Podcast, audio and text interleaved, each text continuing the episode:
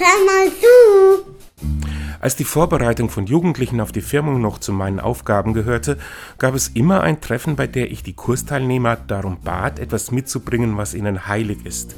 Unter den mitgebrachten Gegenständen waren dann Fußbälle, Bilder von Haustieren, Computermäuse als Symbol für den PC, ein Smartphone und vieles mehr.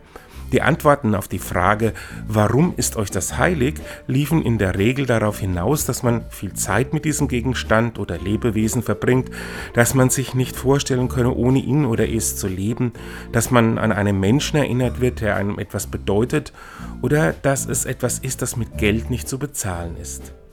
Manche der jungen Leute brachten auch religiöse Symbole wie Kreuze oder Rosenkranz mit und sagten als Begründung, die sind geweiht das klang für mich aber mehr nach magischem Denken als nach einer Erfahrung, die dabei hilft, den Begriff heilig zu erschließen.